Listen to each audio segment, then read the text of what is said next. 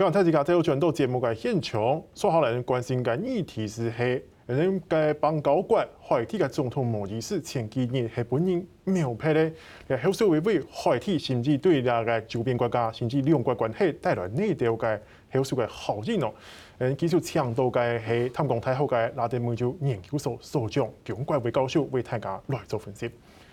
教授你好，你好，主持人好。就说当然这件事情，这个蒙医师被暗杀这件事情，那我们都觉得诶很不可思议。而且，既然一个总统官邸竟然就这么容易被攻入，然后就被杀掉，那呃现在看起来好像是一个预谋嘛？是对。那教授你怎么看这件事情？这个必然是预谋了啊，因为其实，在海地史上也是第一次发生。其实我们在国际政治上面很少看到说，呃，总统在官邸里面被被暗杀掉嘛啊，半夜，然后好像也没有发生什么很大的冲突，啊，好像很轻而易举的就把总统杀掉了啊，所以这中间一定有很多的阴谋啦。只是我们现在从现有的这个呃讯息里面，我们还没有办法去辨认很清楚，能够看得出来到底谁在这一场政变里面会得利。啊，这还是未来要调查的。你认为这是政变？一定是嘛？也这个可以这么讲啊，因为你把总统杀掉了，一定是呃，尤尤其是海地的政治现在非常混乱了哦，一定是一个会发生一个重大的转折吧？啊，一定会有有某一方会得利，只是我们现在还看不出来得利的是谁，就是。是。我相信这后面是一个很大的阴谋了。老师，当然就是你说这是阴谋，当然会不经常也联想到，哎，我说我会想到一件事，之前的选举争议嘛，包括说这个摩伊士的选举有中间过程有好多问题，又包括他任期的问题，在党又要他今年二月就要下台，对，对，那是不是跟选举有关系的？那这个人是是不是本身也颇有争议？对，摩伊士他在现一个很重重大的一个争议就是他的任期的问题嘛，啊。因为他第一次他当选之后应该有五年任期，因为他当选了，呃，他的第一次选举后来因为有大规模的舞弊，所以作废了，然后延迟了一年再选举，他又当选了，所以他的等于是他在法定期期间必要要下台的时候，他只当了四年总统，可是他他自己认为他应该可以当五年的，所以他认为他的任期应该到明年的二月七号，可是反对党认为他到今年的二月七号就应该结束了，这就是一个很大的争议。另外一个就是国会。啊，国会在二零一九年九月的时候没有办法通过选选举法，所以在十月的选举就没有办法进行。所以在二零二零年去年一月中旬的时候，国会议员的任期届满了，然后他就把国会关掉了。是，那所以就变成从去年的一月到今天为止，他都是用行政命令在治国的。所以这就在说说他这个独裁的地方。还有一个就是他要他想要修他想要制宪。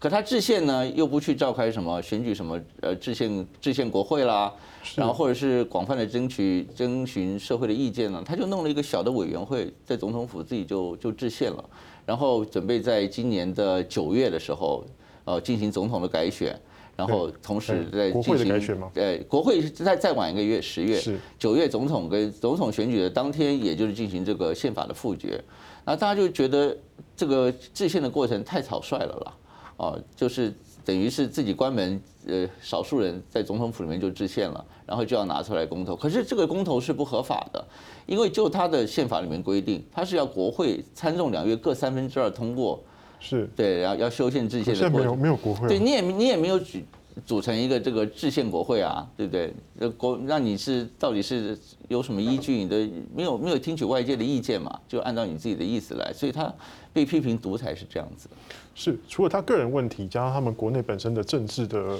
动荡的问题，另外就是呃，我看到有媒体是分析是写说是有人说这个海地啊是好运眷眷顾不到国家，是不是？其实。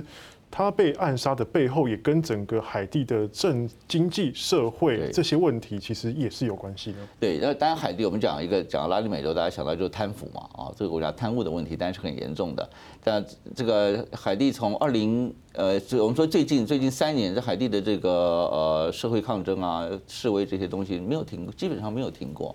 啊，一个单是因为经济上面的因素啊，经济很破败嘛啊，然后政府要加这个呃燃料，燃料要像石呃汽油啊什么要涨价，然后就开始引发了大规模暴动。这个在二零一八年的下半年，后来还有调查，同样的在二零一八年下半年有报调查报告指出来，就说当年呃委内瑞拉有给了呃呃海地一笔差不多三十八万三十八亿美金的一个补贴啊，用石油来进行的补贴，然后里面有二十亿大概被。最近的两三届的政府就把它分掉了，就贪污掉了。然后你看这么穷这个国家，这这个百分之六十的人口呃生活在这个贫穷线之下，那国民所得每个人每年不到一千两百块钱美金，百分之六十的人，呃，甚甚至还有百分之二十的人是极端贫穷的。啊，在这个情况之下，他听到这个政府这种大规模的这种贪污，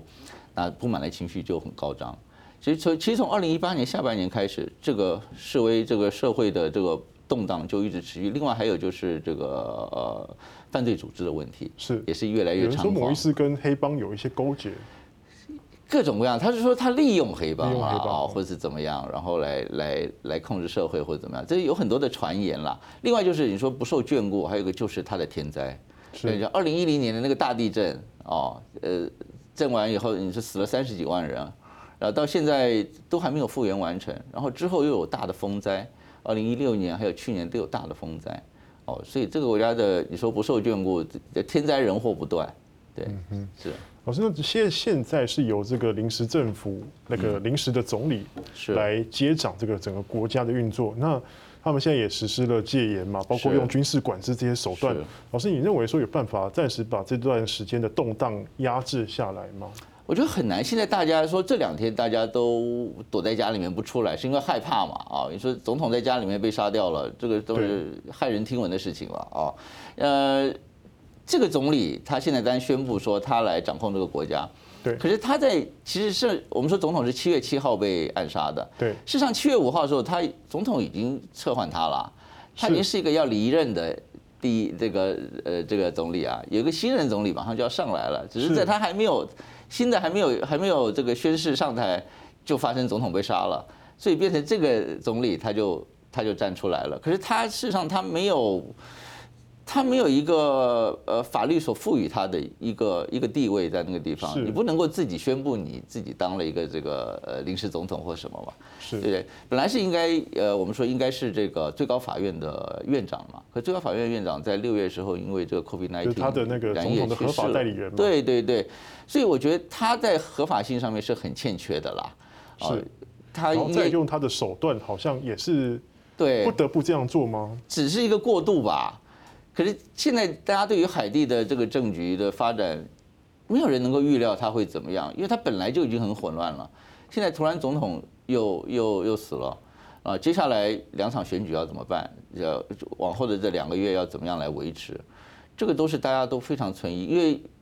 这个国家的没有军人啊，军队一个很小的军队，呃，五百人左右，它主要警察一万五千个警察，可是警察的这个力量很薄弱了，老实说，不然的话，这个国家的呃社会也不会这样子混这么混乱嘛。你从各个方面来看，